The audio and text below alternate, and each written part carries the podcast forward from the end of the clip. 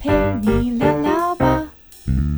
休息一下嘛，喘口气啊。大家好，这里是 The Work Life Work Balance，我是小树。我是 Cherry，小叔，我跟你说，嗯，我最近啊，在那个临场服务的时候啊，我是哦个人觉得我有有一点点跳脱身份，我最近都有点觉得我很像心理智商 师。所以是有很多员工来找你诉苦，对，因为我觉得其实现在员工们的问题啊，嗯已经从我们以前可能认为的一些身体所谓身体的健康，哦开就是始开始有一点点趋向心理有状我态有的发问现题耶心理的哎对这个情况其实越来比例越高了很。明显，嗯就是这一两年，我觉得有蛮大的差别嗯性，嗯嗯没错对，所以我今在天嗯特别我是在疫情过后，就是有一点解封的那个时候哦，就做大家的临场问的题时都跑候，出来了我。觉得大家的心理问题好多、哦，对而且好多都是就是咨询到一半，然后就立刻爆哭，对啊，所以我下次我后来我都觉得我好像应该带卫生纸，带着好了，就是带那种抽的，你知道吗？带着带不着会，带随身包，你要带就是大包对啊，因为抽才的，然后用才能一直这样抽抽对啊，抽抽才抽才抽。能才不会不够用啊。那我们几点可以下班？ 这也蛮痛苦的。对，我要但其几实这点下件班事情，我记得在我刚开始成立这间公司的时候啊，嗯、治安署他们就一直有说要把它列成一个保护计划，对就是心理卫生的保护对，计因为划这。一块确实是一个很大的问题。对，结果到现在也还没有做出来啊。呃，我觉得它有一点几个难度啦。嗯第一嗯个是在于，其实大家不见得那么愿意把心理，因为心理毕毕竟大家的认知还是好像比较内心一点的层哦面，是然后他可能不愿意比较暴隐露私一点对对啦对，铺路嗯给、呃，对于我们来讲可能是几面资源的是是专业人员，对，这是一个。然后再来是他们应该也会担心说这样子的呃想法表达了以后。会不会在公司造成什么样子的影响，嗯对，或者他的工作会不会有什么样子的影响？对对对，所以这个问题，我觉得一直有一点点的难度。嗯，没对错，只是因为最近真的接触到蛮多的，所以后来呢，就其实蛮想跟大家分享一下心理健康这件事情。嗯至少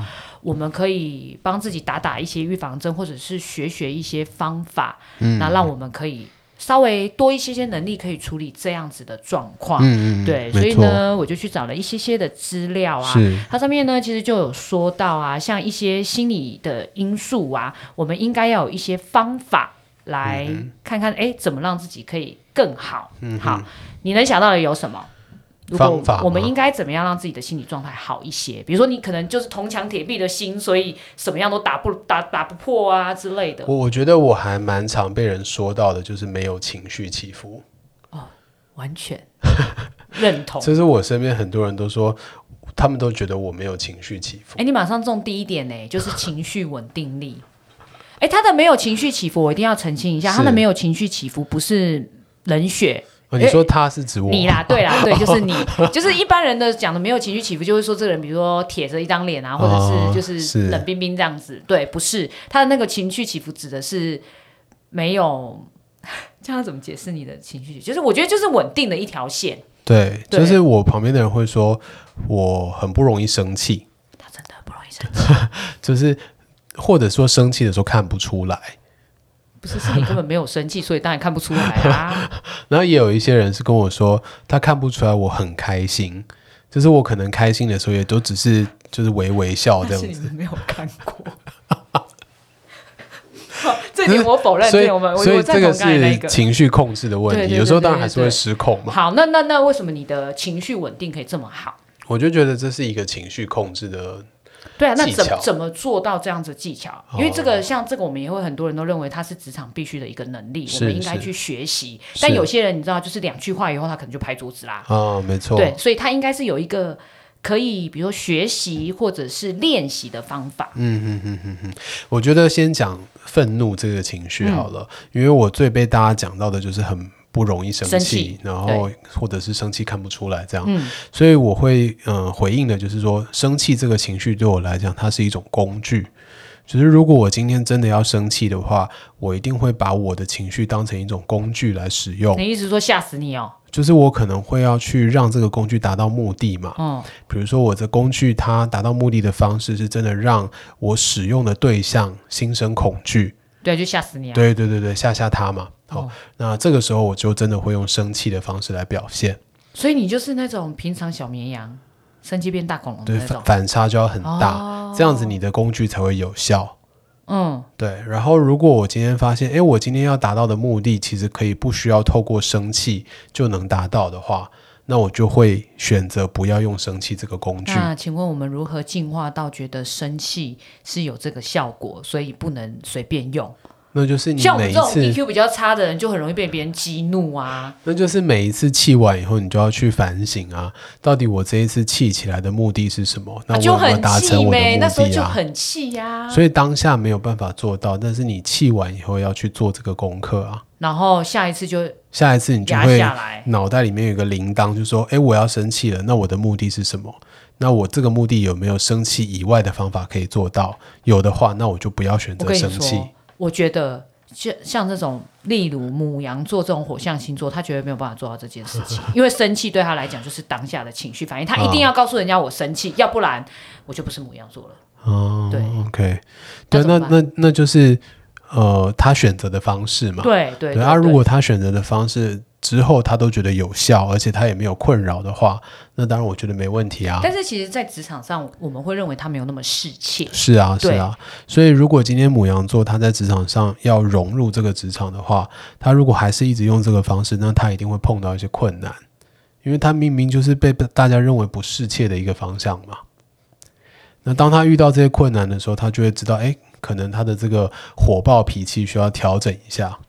好难哦！你知道，对于火爆的人，你忽然要跟他讲说你不要这么火爆，好像有点难度呢。所以当下当他火爆起来的时候，不可能跟他说你不要那么火你爆，说事后哦，对，一定是事哦后引导他去思考说，诶，那你刚刚这么气，你对的目的到底是什么？那对你有没有达到你的目的？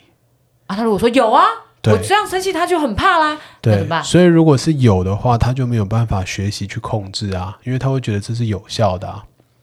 嗯，所以这个情况一定是要他在使用了几次以后，发现哇，他真的都没有办法达到他的目的，他才会去调整他的方向。那还要看他对的对象是谁呢？是，所以最后其实生气它是很明确的有对象的，你会知道有一些人，你只有生气这个工具对他有效，哎，这么说好像有点道理。对，有一些人你不需要生气啊，你讲道理他就有效啦。那也要我们身边人都是可以讲道理的啊。，对，所以其实它本来就是一个工具啊，所以人家才会说你会因材施教嘛。这个工具其实也是一种教育方式啊。所以对付某一些人，你真的就会生气。哦，对，那对我来讲啊，这个生气的效果就是我刚刚讲的，你越少生气，那你偶尔一次生气，它的效果就越大。好对，因为它的反差很大嘛。好，对，所以如果你太常使用这个工具，等到你真的需要它的时候，它的效果会不如预期。我们认真的努力练习。 这有练习的方法吗？练习的方法就是反省啊，就是每一次你意识到自己生气之后，要去反省。对，要去反省写自己小的日气记之到类底的是在气什么，我的目的是什么，啊，就如果没什么，就是生气呢。不可能。哦，对我我会觉得说这个情况是我们太纵容自己了，纵纵容纵容自己的情绪是没有目的发生的。哦，对，所以我觉得一定会有它背后的目的，只是我们有没有去挖掘而已。大家应该可以理解为什么他不会生气。你看他可以把生气讲的，我们还是没有办法理解为什么不会生气。好，好好，对，但是我却我可以了解的是，EQ 确实在职场上真的是一个是蛮重要的一件事是情。没错没对，错，然后相对于你刚才讲的这个嗯 EQ 的，就是情绪的控制部分啊，我觉得它呃连带讲到另外一个，就是你的自我的控制能力。哦哦对哦，，因为我觉得在职场上面，你的控制能力好不好，对其实蛮能取决于你有没有办法，包括 handle 好整个场面，或者是把你要做的事情做好。嗯对没错那这样子的，应该是说像这个，我觉得它就比较好学习跟训练。嗯，这要怎么学习？其实讲到这个自我控制力，我们最常看到的就是减肥。对，对啊，减肥的过程当中，大家都知道，说我一定要非常的自制啊，嗯，我不能吃这个，我要每天运动，嗯，但是总是做不到，对，但是你知道像这样子的，其实包括他的生活，嗯嗯，其实会不会控制事情本身，我觉得都有差别。然是后是我觉得他其实真的有点像是训练出来的。好那要透过什么样的方式来训练自自制力？我觉得延迟效应是一个还蛮好的方法。就是以嗯以前不是会有一个好像是类似心理测验什么，哦是问说，哎，如果现在有一包糖果在，就小朋友在在你的面前是的话，是你是多久可以去吃，就会忍不住去哦，拿。好像狗狗、哦，对对对对，其实真的就是类似这样子。哈，然后它他其实就是像这样子的训练，哦了解你可以忍受说，我当下其实是想要做这件事，但是我没有马上做。嗯那这样子慢慢延长、延长、延长，其实就会增加你的控制力。哦，但这个真的也是要有点像从小从生活从他的被教育，可能那会不就会有一天突然就是崩坏？会啊？就是就像这这就是失控啦，对啊， ，control 那那那个就很可怕哎、就比很如说可怕像啊。像我在高中以前都住在家里啊，嗯然后家人对我的控制还有教育方式，让我那时候的自制力都很好。我记得我高中高二、高三的时候，我都是早上四点起来念书，嗯每天早上都会自己四点爬起来念书，然后念到差不多六点的时候出门去学校。好，对，但是到哦控我制得真的很好，一进入到大学的时候崩就坏崩坏 了。崩坏，你那叫做反弹啦。你那所以我不叫大一、崩大坏，二的成绩都是班倒班上倒 数，所以你那叫反弹，你你就是反弹，对啊，反那弹正那时候我就常啊失去控，就是自制的能力了。但是控制能力好的人，其实你到了一个状态下，嗯你会回来的，因为反弹只是短暂的，哦就是弹完回来了就好了。哦，对不对？你比如说大三、大四，你怕被当掉了，会挂掉了，你是有认真回来读书了吧？有有有有对啊，回来你反弹回来啦。但是这个反弹快与慢能回来，其实重点是在于你之前的训练好不好。哦，所以之前爸妈的那个训练其其实还实是有效的，嗯其实是了有解效，要不然你可能就一去不复返的嘛， 以至于今天我们不会坐在这 里， 了解，对不对？对，哦所以它还 OK，OK 是有差别的。忽然觉得应该谢谢他们。还是要啦，还是要，还是要。然后再来另外一个，我们想要讲的是挫折忍受力。嗯嗯，然后这个我觉得其实也是现在，你有听，其实像现在的素养教育啊，就是是包括是讨论小孩子的一些教育，挫折忍受度其实一直是一个大家很想要讲的点。这就我像相是信对，就像是什么，比如说如果你的小孩在什么卖场上面哭闹啊，然后为了炒糖吃 啊，对对对，我们可以忍受到什么情况，或者是怎么样去处理这个孩子，是其实是都是在培养他挫折忍受度的这些是情是，况。而且在职场上也很常听到，像我们这个时代被冠上草莓族的这个概念，对，对，就是我们的抗压性变得很差，对所以它跟挫折忍受力就有很大的关系。他就有可能就是，比如说我今天不开心，对好啊，那算啦，反正到处都有工作，然后他可能就转头就走。对对对对对对对，没错，那这个会跟其实他还是跟你一开始，包括你的成长背景、你的教育跟你受的家庭环境，其实还有蛮大的关系啦。嗯对，只是你说他要怎么训练哦，对，我觉得多磨几次就会了。我们无情一点的说啦，真的多磨几次就会了。是是对是，，其实我觉得它还是有一些方法啦。例如，就是你面临挫折的那个当下，或者是你面临挫折之后的一些功课。比如说比面如临挫折的那说当下，检讨啊你当然心里会讨很论不舒服嗯嘛，对不对？嗯，你会觉得很沮丧，会觉得很悲伤，会觉得想要哭，嗯会觉得压力很大。对，那这段东西呢，它其实是一个警讯嘛，我们会讲说那是一个自我保护的过程，嗯因为如果你没有这一些反应的话，很有可能你就会受整伤个了，嗯生理的机制都受到崩坏，嗯、免疫系统会坏掉啊，对可能你的内分泌系统会坏掉啊，等等。好，那当然，在这个自我保护的机制过后啊，你会回到一个状态，就是你要去理解为什么我在这件事情上面会有挫折，嗯哦，就你挫折的来源是什么？对，挫折的来源到底是什么，怎么产生的？嗯对，对，那我可以怎么避免？就是下次这件事情对你来讲可能就不是挫折了。对，对，对，对，对，就嗯所是以他还从是需要错训误练中啊学习嗯嘛。就是还是需要去训对练，但如果跟你磨没有练去做这个功课的话，它就会变成停留在那种情绪的循环里面，嗯就是挫折、悲伤，再遇到挫折更大的悲伤，然后就越来越严重。然后就会变成我们下面要讲的这种忧郁，哦，是是是，没因为你错得不到对，相对的比较好的回应，是然后最是后就会是变成觉得自己什么都不行。没错啊，然后就觉得，哎，我就是不好啊，我就是怎么样、啊，就自我否定对，就了开始否定了自己，嗯嗯对，嗯所以他们没其实错都是连贯性的，是对嗯那，种自我否定其实很可怕，到最后你会觉得你对任何事情都没有动力了，你会嗯不想要去做任何的事情，你没有兴趣，你连出门都觉得不想要去而且我觉得它可怕到后面最可怕的是，你会可能甚至出现智商的意嗯图，你会觉得如果是这样子，我这个人没有任何的存在价值，是是，没啊，你错可，能就会不管是想要让别人注意你，或者是想要让自己好像显现出价值，没错。就会出现一些伤害的行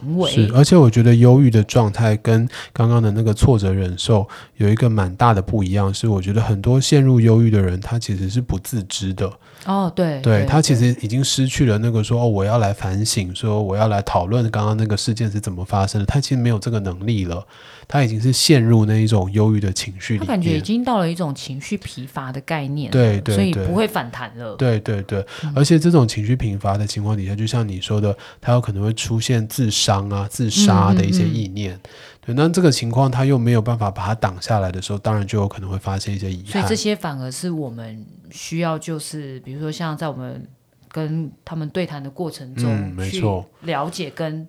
反映到的，嗯，没对，错。对，所以，像刚刚我们讲的，像情绪的控制啊、自制力啊、挫折的忍受啊，很多时候都是自我的功课，就是对我透过反省事件的重整，然后去理清一些事情，然后得到学习的结果。嗯，但我觉得进入到忧郁这个环节的时候，就已经很难再用哦自我的方式去处可理。能没办法只靠自己对了。对对，他一没定错要没比错较靠身边的人来发现你嗯现在已经是忧郁的状态了。甚至是需要去开始接受一些专业的治哦疗是跟是是，没引错导，，没就错，是把没你错，的这个情绪带出来，对然后帮你解决跟处 理。对。对，我很印象深刻的是，以前有一堂心理师的课，嗯，然后他是说，哎，遇到这种忧郁的一些员工啊，或者是孩子啊，其实我们真的很需要他，嗯，主动跟我们来说这件事情，嗯告诉我们说，哎，他现在的这些困境，嗯，那我们能够进一步去帮助他，都来自于他的主动跨出来。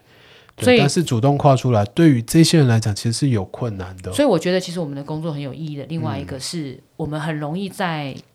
这样子的情况下，嗯嗯嗯，嗯也许本意不是一开始不是要做这件事情，但是可能在一些对谈的过程中，我们会比他们更有敏感的发现，哎、其实他是需要被对再关怀或者是拉出来的部对分。对对，对甚至我们会变成那个 trigger，就是对去对对促促使他主动跨出那一步嗯去求救的那一个人。对，所以大家的角色非常的重要。嗯是对是我们的是角色，其实我觉得这样子的角色也不见得一定是像我们这样子的专业人员才能做啦。对，其实我觉得像公司里面的人资，对，他其实都有修过一些类似的课是程，包括心理的一些课程。那如果他今天部门主管够嗯敏感的话，他其实就会注意到，哎，员工有一些状况了。嗯那回报给人资，在人资跟这些同仁对谈的过程当中，或许他就可以做到这个 trigger 的效果。甚至我觉得，其实我们每一个人，如果嗯我们都愿意去稍微去了解一下，像这样子的状况，比如说心理问题可能会产生的影响。嗯，没如果错，当你身边，尽管你可能不是人资，然后你也没有特别是什么专业人员，但是如果你身边的同事，哎，你觉得哎，这跟我那时候学的东西好像，我觉得这人就是好像有点不太一样。嗯，那我们多一点点的敏感度跟提早的发现，我觉得都是一个很好的帮忙。没错，没对错。，所以大家都应该是那个自杀防治的。对对，守这个真的门是员大家都应该去做的。对对对好，所以今天其实呢是跟大家聊一下，就是职场心理健康这件事情，其实慢慢的被大家都发现了，然对后我们也开始重视。所以呃，如果大家真的有觉得自己呃有一些心理上的问题，其实我们也可以去看一下这个问题到底来源是什么，想想办法去解决。如果真的没有办法自己可以解决的话，